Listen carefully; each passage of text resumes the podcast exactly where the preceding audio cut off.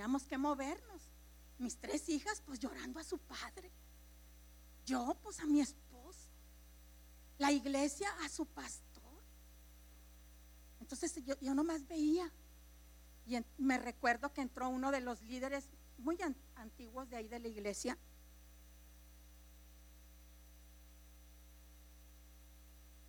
Y entonces dijimos, pues dijo el, el, contador, dijo, necesito, necesito, necesito respuestas, necesito, ¿qué hago?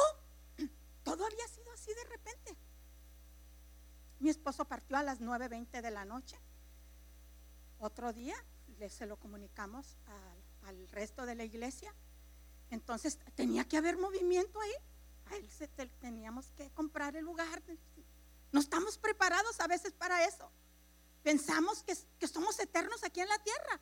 Y no es así. Dios prometió una eternidad, pero con Él, no aquí. ¿Me explico? Y entonces ese líder le dice, ahí está nuestro pastor. El pastor lo ordenó. Hagan todo lo que Él les dice. Gracias a Dios por esa voz. Gracias a Dios. La importancia de estar preparados. Y yo hoy quiero sembrar una palabra en tu vida, en tu corazón, porque a lo mejor tienes muchas respuestas. Yo sé que muchas veces somos criticados como pastores, muchas veces cometemos errores, es verdad, y pedimos perdón por eso.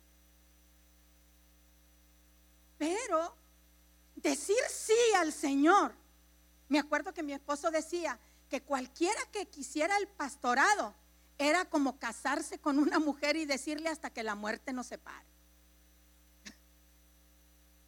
Y él siempre mencionaba eso, al liderazgo se lo mencionaba, a los pastores en, la escuela eh, bíblica que tenemos. Siempre dice, ¿quieres un pastorado? Le vas a decir que sí hasta que la... Y aquí no hay divorcios. Aquí no hay divorcios, porque si te divorcias, entonces vas a llevar una consecuencia sobre ti. El llamado es decirle sí a Dios. Si hay o no hay, ¿Qué, le dicen a la mujer cuando se casa? Cuando la gente va con quejas con, nosotros, no, es que él ya no me gusta, es que él ya este, que ya el otro. Entonces, ¿por qué dijiste ahí que lo aceptabas? Ay, no importa aunque viva abajo de un árbol, pero yo me quiero casar con él. Usted lo aceptó. Usted dijo que en las buenas y en las malas, habiendo dinero y no hay dinero. Y hoy en día queremos que trabajen tres, cuatro veces para que nos den para nuestras chiflazones y nos olvidamos del reino de Dios. ¿Me explico? Bueno, pero es otro asunto dice, dice, dicen mis hijas, ya te encantaba, ya estabas por querer regañarnos. Le dijo, mi amor, la verdad no peca, pero se incomoda. Con la verdad nosotros nos hacemos libres, ¿verdad? Y gracias a Dios porque eh, en medio de todo pudimos cumplir, o Él pudo cumplir hasta ese día que Él tuvo que partir. Y yo quiero contarles, ¿verdad? Una historia que está en el libro de Éxodo 17 del 8 al 16. Dicen los primeros versículos que Moisés estaba teniendo problemas, estaba teniendo una guerra, más bien, estaba, tenía una guerra con los guerreros de Amalek, era una guerra fuerte. Y necesitaba a sus líderes. Y él, como autoridad, tenía que enfrentar esa guerra. Esta historia que yo te quiero hablar es de la vida de Moisés y de su liderazgo. Y yo creo que esta palabra nos hace ver una cosa. Éxodo 17 del 8 al 16, si usted lo tiene ahí. Vamos a leer poquitos versículos porque no quiero aburrirlo. Pero dice la escritura que mientras estaba la guerra contra Israel, mientras Moisés sostenía en alto la vara en su mano, los israelitas vencían. Pero cuando él bajaba la mano, dominaban los amalecitas. Pronto se le cansaron tanto los brazos que ya no podía sostenerlos en alto. Así que Aarón y Ur le pusieron una piedra a Moisés para que se sentara. Luego se pararon a cada lado de Moisés y le sostuvieron las manos en alto. Así sus manos se mantuvieron firmes hasta la puesta del sol. Como resultado de esta guerra, Josué aplastó al ejército de Amalek en la batalla. Después de la victoria, el Señor dice a Moisés las siguientes instrucciones.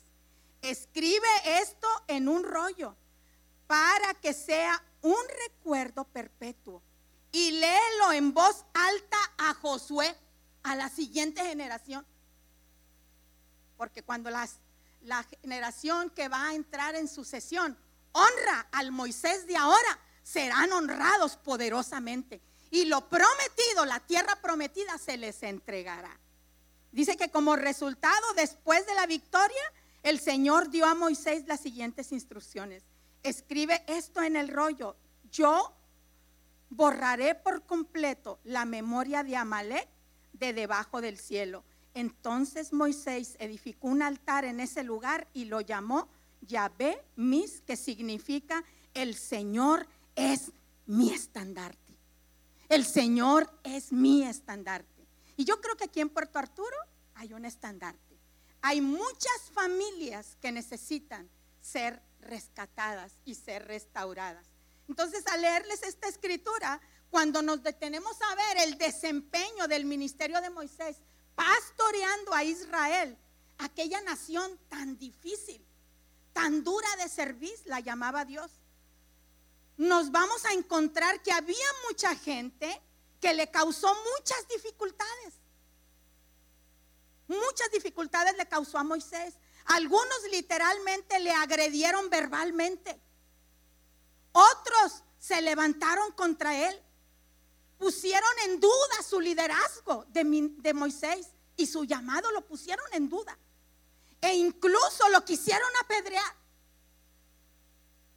Porque el apedrear a una persona era castigarla.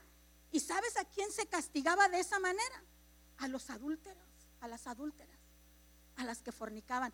Así querían apedrear a Moisés terrible, qué tremendo. Y sabes que cuando levantamos nuestra mano, nuestra queja, nuestra crítica contra un pastor, la estás levantando contra el pastor de pastores. No estoy aquí para defenderlos a ellos, Dios sabe, no. Estoy aquí para defenderte a ti y abrirte los ojos a ti, porque el diablo no lo cierra. Yo muchas veces le dije al Señor, ¿por qué me duele tanto? ¿Por qué si no fue un hijo el que se me murió? ¿Por qué no me puedo levantar? ¿Por qué dolor?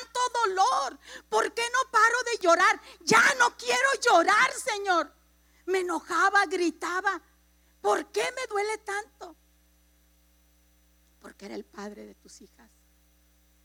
Porque era el abuelo de, de tus nietos. Porque era tu esposo, tu amigo, tu compañero por 41 años. Mi novio fue a los 15 años, fue mi único novio. Dijo, pero ¿sabes por qué te duele tanto? Porque nunca más te predicará. Y si hay algo que extraño es eso. Honro la vida de mi yerno porque predica una palabra con poder y me bendice y me pastorea. Y a veces he tenido que ir ahí al jardín, le llamamos el jardín, donde está enterrado para escuchar predicaciones. ¿Por qué? Porque extrañas. A veces los tenemos en vida y no los valoramos. Yo le decía, ¿por qué te fuiste? ¿Por qué no nos preparaste? Y yo lo escuchaba decir, amor, los pastoreé 25 años. Hice conferencias, discipulados, campañas, todo lo que hice ¿Me vas a decir que no los preparé? Huele, huele porque nunca más, nunca más los vas a escuchar. No valoras lo que tenemos ahora en vida, no lo valoramos. Valora a tu esposo, valora al padre de tus hijos, valora a tu pastor, valora a tu líder, a tu mentor, valora, valora a la familia pastoral porque ellos sufren junto con el pastor. Yo sé que ustedes lo hacen y yo los felicito por eso. Gracias por honrarlos. Gracias por estar aquí apoyándolos. Gracias. Pero sabes, entre toda esa gente que se sublevaba contra Moisés y lo querían apedrear, también había un equipo de apoyo, el cual siempre fue leal al hombre de Dios. Y uno de ellos fue Josué. Por eso Josué fue el sucesor. Y yo me recuerdo mi yerno en una ocasión que él vino y mi hija estaba embarazada, estaba ya para tener a, a Oseas. Y viene y le dice a mi esposo, pastor, voy a dejar mi trabajo. Y mi esposo se asustó y le dijo, ¿por qué? Ellos ministraban a los jóvenes en ese tiempo. Dijo, Dios me está diciendo que tengo que dejar mi trabajo. Dijo, ¿tú sabes lo que estás diciendo, Aaron? Mi hija está embarazada. ¿Qué te pasa? Dijo, lo voy a dejar. Dijo, yo quiero ser un hombre de. Y dijo, pero, pero ten cuidado, no quieres trabajar, porque si no yo te voy a meter a trabajar acá duro. Dijo, no crees que te está salvando, aquí va a estar dura la cosa. Y él trabajaba, en, era, uh, trabajaba en, en, una de teléfonos de T-Mobile. Y tenía pues muy buenas prestaciones, tenía muy buen trabajo, pero lo estaba dejando todo. Y dijo, yo quiero estar con usted. Yo quiero, yo quiero levantarte las manos. Yo sé que están ahorita ustedes pasando por tiempos difíciles. Yo te quiero levantar las manos. Nunca se nos olvidan esas palabras. Y yo nomás dentro de mí dije, Señor, honra, honra ese deseo. Honra lo que Él está haciendo. No lo entendíamos. Dijo, no se preocupe. Dijo, yo voy a seguir trabajando, voy a estudiar y voy a trabajar. Pero eso me va a dar lugar para que yo esté aquí en la iglesia, para que yo pueda ministrar mejor. Estaba dejando, según nosotros, lo mucho por lo poco. Pero él estaba viendo lo mucho y estaba dejando lo poco. Porque un día llegaría la honra como le llegó a Josué. Y en esta mañana yo quiero darte tres respuestas a probablemente tres preguntas que tú te has hecho. Si nosotros vemos la historia que les acabo de leer de la vida de Moisés, de cómo ellos estaban en guerra, cómo tuvieron la victoria, a lo mejor tú puedes decir, ¿por qué a Moisés y no al pueblo se le demandaba tener las manos en alto? ¿Por qué a Moisés? ¿Por qué no puso a todo el pueblo? ¿Por qué puso nada más a un hombre? ¿Sabes por qué? Porque Dios quería ver realmente quiénes iban a ser los que se iban a parar al lado. Porque mientras muchos querían apedrear a Moisés, dice la escritura que unos de ellos se fueron y trajeron una, una roca, una piedra y la pusieron para que, se, para que Moisés se sentara y descansara y así pudiera detener la mano en alto, porque no quería que ellos perdieran su victoria. No, ellos querían que ganara. Entonces, ¿por qué? ¿Por qué a Moisés y no al pueblo se le mandaba tener las manos en altos? Porque la función del pastor dentro de la iglesia es interceder por las batallas de los demás, de cada familia, de los ministerios, de cada mensaje que va a predicar, por los enfermos, por cada matrimonio que está en crisis, cuando de verdad están las cosas eh, en finanzas están mal. ¿Usted cree que nosotros nos, rascamos el ombligo? Yo siempre le decía a la iglesia, iglesia, miras la gloria, pero no conoces la historia. Tú no sabes cuánta nosotros tuvimos que tener hambre. Lo que yo te estoy contando de mi yerno, lo que él dejó. Entonces, lo que él hizo, dijo, suegro, voy a perder la casa. Y dijo, ¿cómo que vas a perder la casa? Sí, Dijo, porque esto está demandando. Entraron los jóvenes, empezaron a crecer, había un avivamiento en la juventud y ellos ministrándolos. Y dijo mi esposo, no, réntala y te vienes a vivir con nosotros. Ahí están los cuartos de Oquis. Renta tu casa y ya cuando ustedes se levanten, entonces van y agarran tu casa. Y dijo, así lo haremos. Y un año y medio después, ellos estaban agarrando su casa para atrás. Y hasta el día de hoy.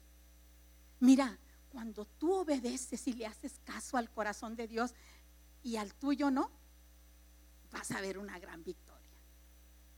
Vas a ver una gran victoria. Tú, tú ves que ellos, ay, a ellos como que ni les importa nada, ellos creen que nomás es ir a predicar. Nosotros tenemos nuestros tiempos de oración.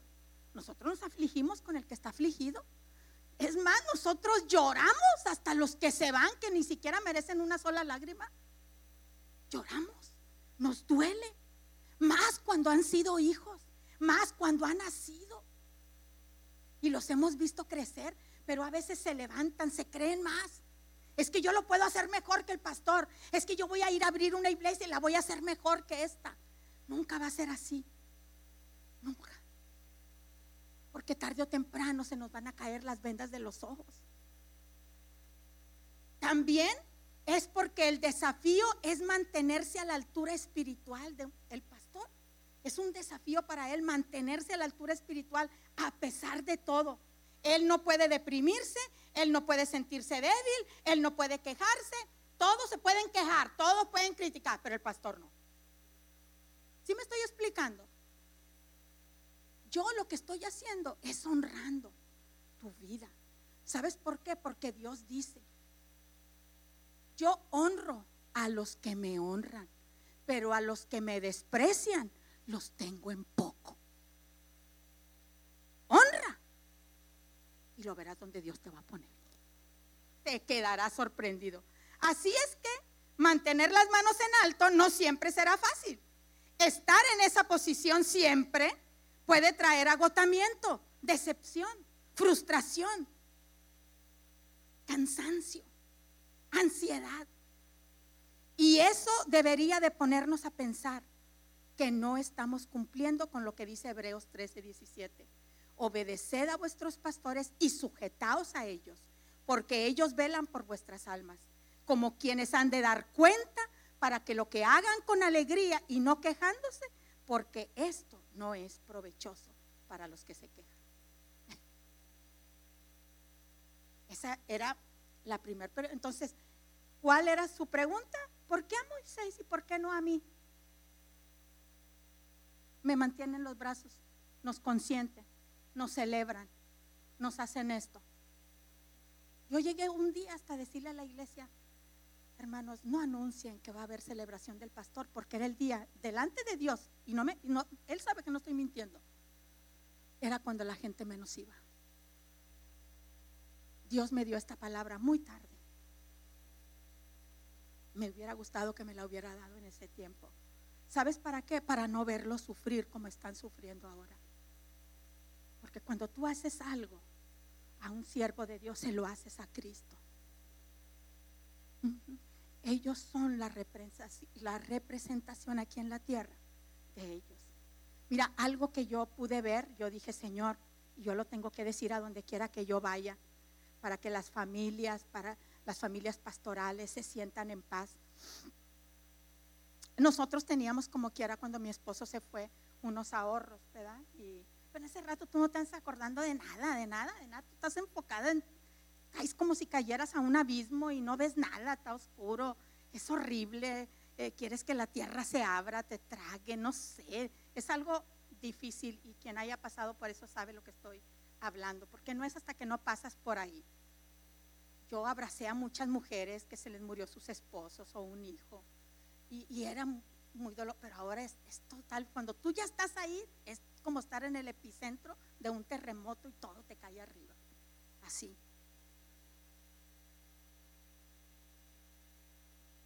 Entonces no es fácil, no es fácil. Y una de las cosas que nosotros empezamos a ver era cuando la pandemia estaban cerrando todo pasaban, era cuando pasaban las patrullas y decían que no saliéramos, que no esto, que no lo otro. Entonces eh, yo dije, no van a venir, no van a venir mis hermanas, vamos a estar solas. Cuando mi hija y yo regresamos del hospital esa noche, le dije, hija, esto es lo que nos espera, a ti y a mí, de aquí en adelante. Y yo les dije a mis otras hijas, váyanse, descansen, porque a lo mejor más nosotros vamos a estar aquí. No sabemos si vamos a poder velar a tu papá. No sabemos nada. Nada. Descanse. Pero qué hermoso fue Dios. Empezó a llegar la gente. Empezó a llegar, mis hermanas pudieron venir. Mi hermana que estaba ahí, ella y su esposo estuvieron ahí, su familia. Qué hermoso es la familia inmediata. Si tú estás peleada con ellos, reconcíliate porque hoy estamos. Mi esposo me dijo, me voy a bañar, amor, me voy a bañar. Y ahorita nos comemos una fruta y vemos las noticias. Ese era el plan. No sabemos. Y ahí me di cuenta que nuestros días están contados. tenemos un momento, un minuto, un segundo para que nosotros, lo dice Dios, el que nos creó. Y la gente empezó a, y empezó a llegar gente que ni conocía. Mi hermana es testiga. Se echaba hasta la comida a perder de tanta comida que llevaban. El garaje teníamos aguas, sodas, mucha gente, mucha gente que habíamos ministrado en la comunidad porque tenemos un ministerio de consejería. Llegaban, decía, por favor, decía, mis hermanas le decían, ya tenemos, ya tenemos, gracias, ya queremos llevarla, como quiera la vamos a llevar. Ellas llevaban comida fresca y nosotros le dábamos de la comida que nos llevaban porque pues, se, iba a echar a perder todo. Yo no sé quién puso, pero dijeron, por favor, eh, no sabemos nada, pero si usted quiere hacer una donación para la familia Rodríguez, más de 15 mil dólares se juntaron en tres días. Gente, usted me dice gente Ahí estaba la lista de todos, mucha gente no la conocía. Dios nunca, nunca te deja cuando tú aprendes a honrar a tiempo. No nomás porque era un pastor, tú puedes hacer la diferencia. Que nunca te duela honrar a tus padres, a tus pastores, a tus líderes. Que nunca te duela honrar a tus hermanos, como nunca sabe, yo he orado por mis hermanas y les digo cuando tengo la oportunidad, las quiero mucho.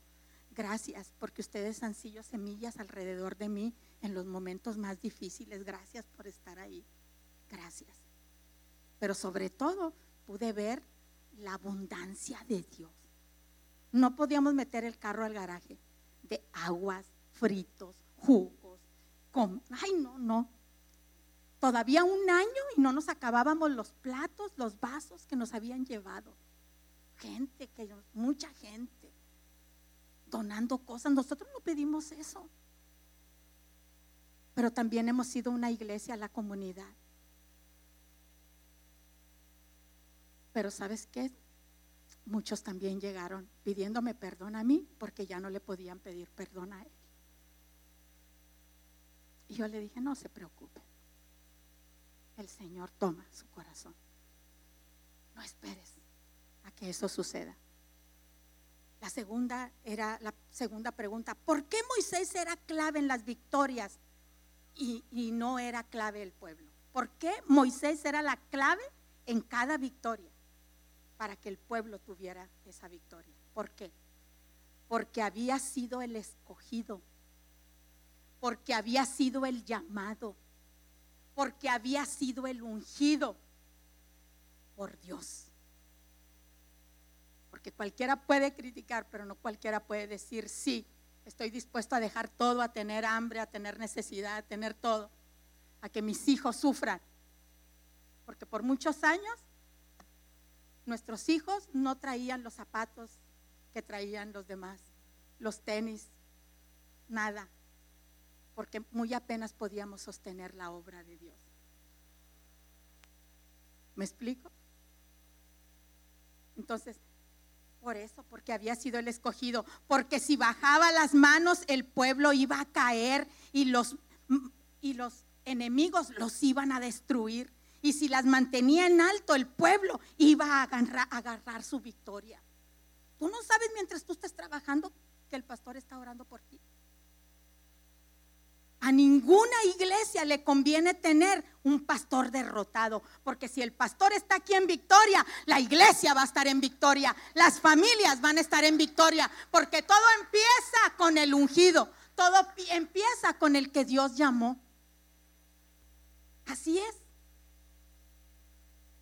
Recordemos que aunque Moisés había sido elegido o llamado por Dios, también era humano y se cansaba, también se agotaba, también se afligía pastor no es un Superman. Hebreos 5.1 dice, todo sumo sacerdote es escogido de entre los hombres y constituido a favor delante de Dios. Hay una constitución sobre él. Él fue escogido de entre los hombres, no entre los ángeles, entre los hombres, porque a los hombres les duele. Ellos también sufren. Ellos también. Y número tres, ¿por qué no le podían quitar la vara de sus manos? ¿Por qué? Aarón y Ur no le quitaron la vara ni un solo momento, porque en la vara de, de ellos no iba a funcionar esa vara. Porque ellos no habían sido llamados para esa tarea. La vara representaba autoridad constituida, delegada del mismo trono del Padre Celestial. Eso merece un aplauso.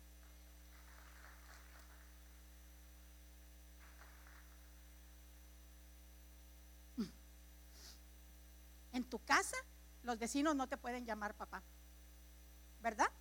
¿No? Ni siquiera tus sobrinos te pueden llamar papá, sino tío.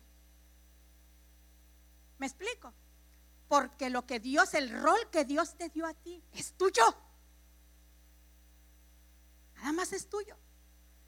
¿Por qué crees que los niños adoptivos piden? Quiero conocer a mi papá biológico, quiero conocer a mis padres biológicos. Porque hay una autoridad, porque hay un ADN que se transmitió de igual manera del mismo trono del Padre, del Espíritu y del corazón del Dios Todopoderoso. Ha venido sobre los siervos de Dios. Yo sé que a muchos no les gusta escuchar esto, pero quieres ser bendecido. Quieres que esté el estandarte de victoria en tu casa. Cuando yo aprendí esto, hermanos, yo le decía, Señor, yo lo veo en fe ondeando. El estandarte de victoria. Porque también había veces que como esposa deshonraba a mi esposo. No de una mala manera, no pecando ni nada de esas cosas, pero a veces no dándole su lugar que de veras él merecía. Pero aprendí, a tiempo aprendí. Y él me decía, si no, no me haces caso a mí, el Señor te lo va a mostrar. Y me lo mostraba Dios. Uf, me daba unas buenas. ¿Por qué, Señor? Por esto. Por eso lo que te estoy diciendo yo sé por qué te lo estoy diciendo. También porque muchas presiones, sacrificios, funciones, trabajos, no los podemos hacer. Son cosas que solamente a Él le pertenecen hacer. Dios se lo ha delegado a Él únicamente, como a Moisés la vara que tenía en ese día. ¿Y por qué Él hace las cosas así? ¿Y por qué no las hace como yo digo? porque Dios así se lo dijo. Pero hay algo que sí podemos hacer. Le podemos traer, como le hicieron ellos, una silla para que él descanse. Tranquilo, pastor. ¿Por qué tú crees que en muchos lugares honran a los pastores de una manera? A lo mejor ustedes lo hacen aquí, ¿verdad? Pero yo crecí en una comunidad donde no fue así.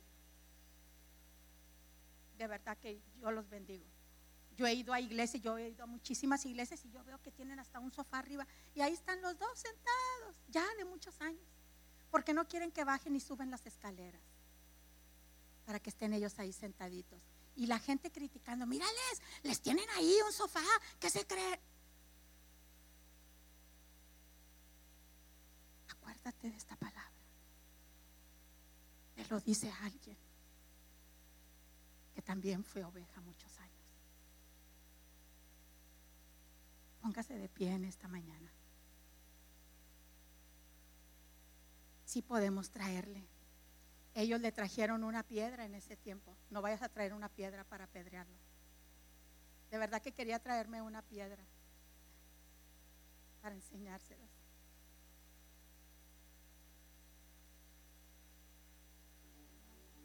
puedes traerle algo para que él descanse y no suelte esa vara. Esa vara representaba su llamado, su ministerio, su visión, su fe, su capacidad y su victoria para haber derrotado al enemigo en medio de todo.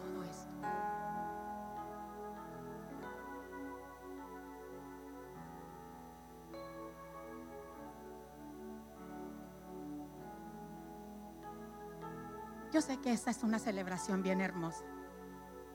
No quiero que esté triste. Yo no estoy triste. Porque mi esposo está en el mejor lugar. Él se ha graduado. Él se ha graduado.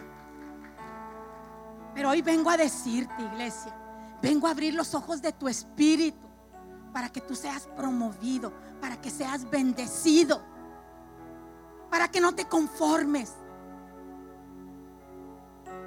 Pero antes, la llave principal para eso se llama honra. Honra. Yo realmente yo no sé si ustedes hicieron algo, trajeron un regalo o algo para sus pastores. Porque cuando hay una celebración, hoy tienes la oportunidad para honrar a Jesucristo como el pastor de pastores. Como esa oveja que fue al matadero, callada, en silencio, para decirte a ti, no te preocupes, todo va a estar bien. Yo voy a pedir que pasen los pastores aquí. Yo sé que a ellos no les gusta que los, que los pasen y que los honren ni nada, pero esta es una palabra profética para un tiempo como este. Y póngase aquí en medio, pastor, no tenga miedo, no lo van a apedrear.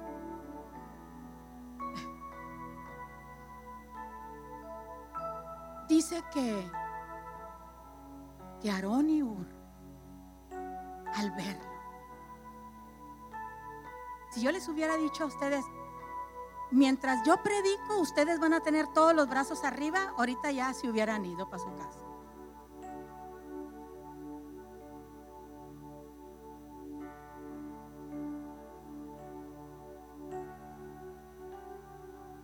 Pero ellos lo hacen por ustedes, en fe, en oración. Creen por ustedes. Creen por tus hijos. Creen por tu matrimonio. Creen por tus finanzas. Creen, creen. Ellos creen por ti. Ellos interceden al Padre. Dice que tenemos un sumo sacerdote entre el Padre y los hombres, a Jesucristo. Nosotros somos los que le llevamos así como usted. Lo de todos. Usted ora por usted o por su amigo, por su compañero. No sé qué Ur y qué Aarón se atreven a venir a decirle hoy, pastor, aquí estoy yo. Aquí estoy, pastor. Aquí voy a estar.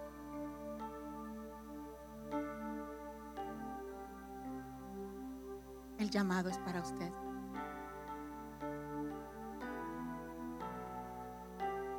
Yo estoy haciendo un llamado.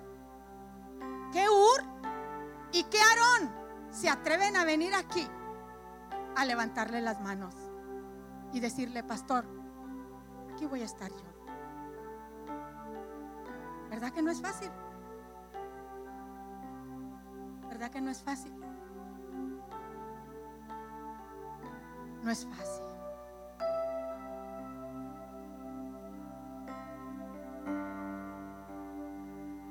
Hoy en día no podemos traerle algo para que descanse. Pero sí sería algo tan sencillo como decirles, pastor, estoy orando por ti y por tu familia. La predicación que trajiste hoy me bendijo en gran manera. ¿Sabes qué, pastor? Pasé por Starbucks y te traje un café. Esas pequeñas cosas. En esas cosas tan pequeñitas uno encuentra descanso. Cuando alguien te trae un regalo. No porque lo necesitemos, porque vemos que estás bien.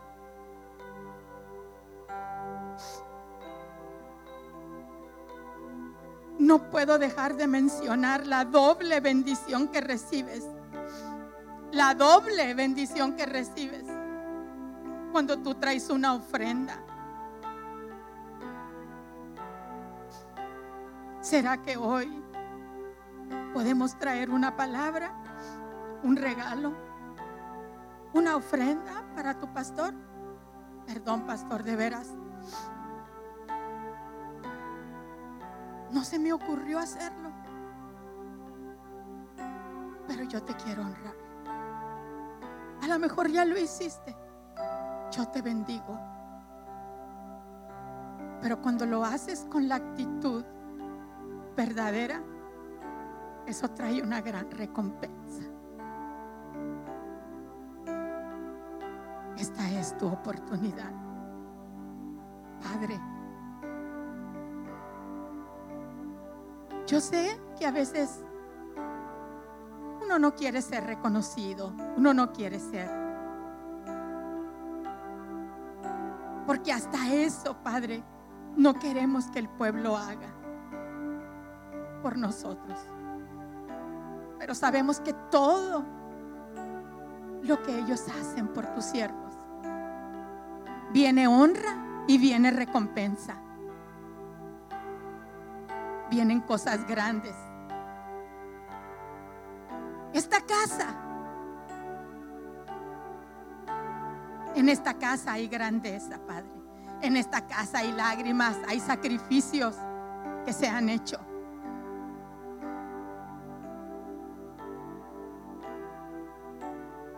Y yo sé que tú vas a honrar. Esta es una mañana de recompensa y de honra. Esta es una mañana de celebración.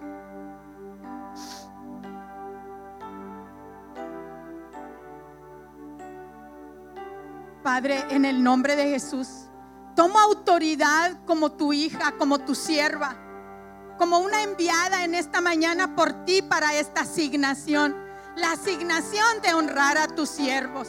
Y yo los honro, Padre, en esta mañana. Y yo te pido, Padre, que todo lo que ellos han sembrado, toda ofrenda que ellos traigan hoy, todo regalo que ellos traigan hoy, hoy, dice el Señor, hoy tendrá doble, doble, doble recompensa.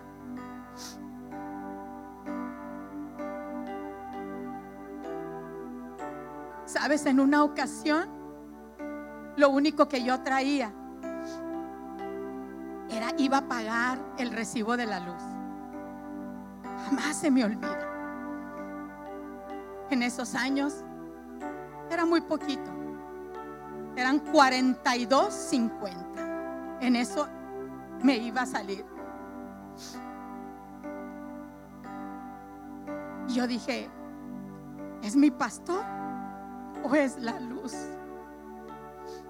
Y decidí poner ahí lo de la luz. Y el Señor y yo sabíamos, y mi esposo, que era eso. Dijo mi esposo, pues dalo. Una luz ya que estaba vencida. Cuando salimos de ahí, vinieron los hermanos Rendón y nos pudieron un sobre en la mano con 200 dólares. Yo no olvido eso. Lo que yo te predico es algo que yo he vivido. Y yo sé que es Él únicamente, Él el que lo hace. Gracias, Señor. Gracias por esta mañana. Gracias por esta celebración, Padre. Gracias, Espíritu Santo. Porque en esta mañana tú recibes la gloria, tú recibes la honra. Señor, yo sé que no solamente nosotros aquí estamos celebrando, el cielo está celebrando. El trono está celebrando, Padre.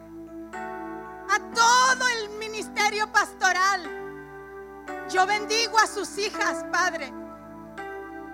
Yo bendigo, Señor, a sus hijos, a sus nietos, a sus generaciones. Bendigo su liderazgo, Padre amado, en el nombre de Jesús. Y declaro que se van a levantar más guerreros al lado de tu siervo, Padre. En el nombre de Jesucristo. Declaro y profetizo a los cuatro vientos de esta ciudad, Padre. Aquellas familias que en este día no te conocen, pero que pronto vendrán a este lugar y te conocerán y te adorarán, Padre.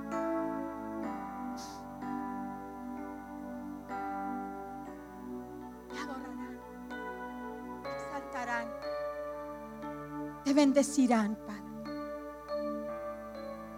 Gracias, Espíritu Santo. Gracias por cada familia, por cada varón.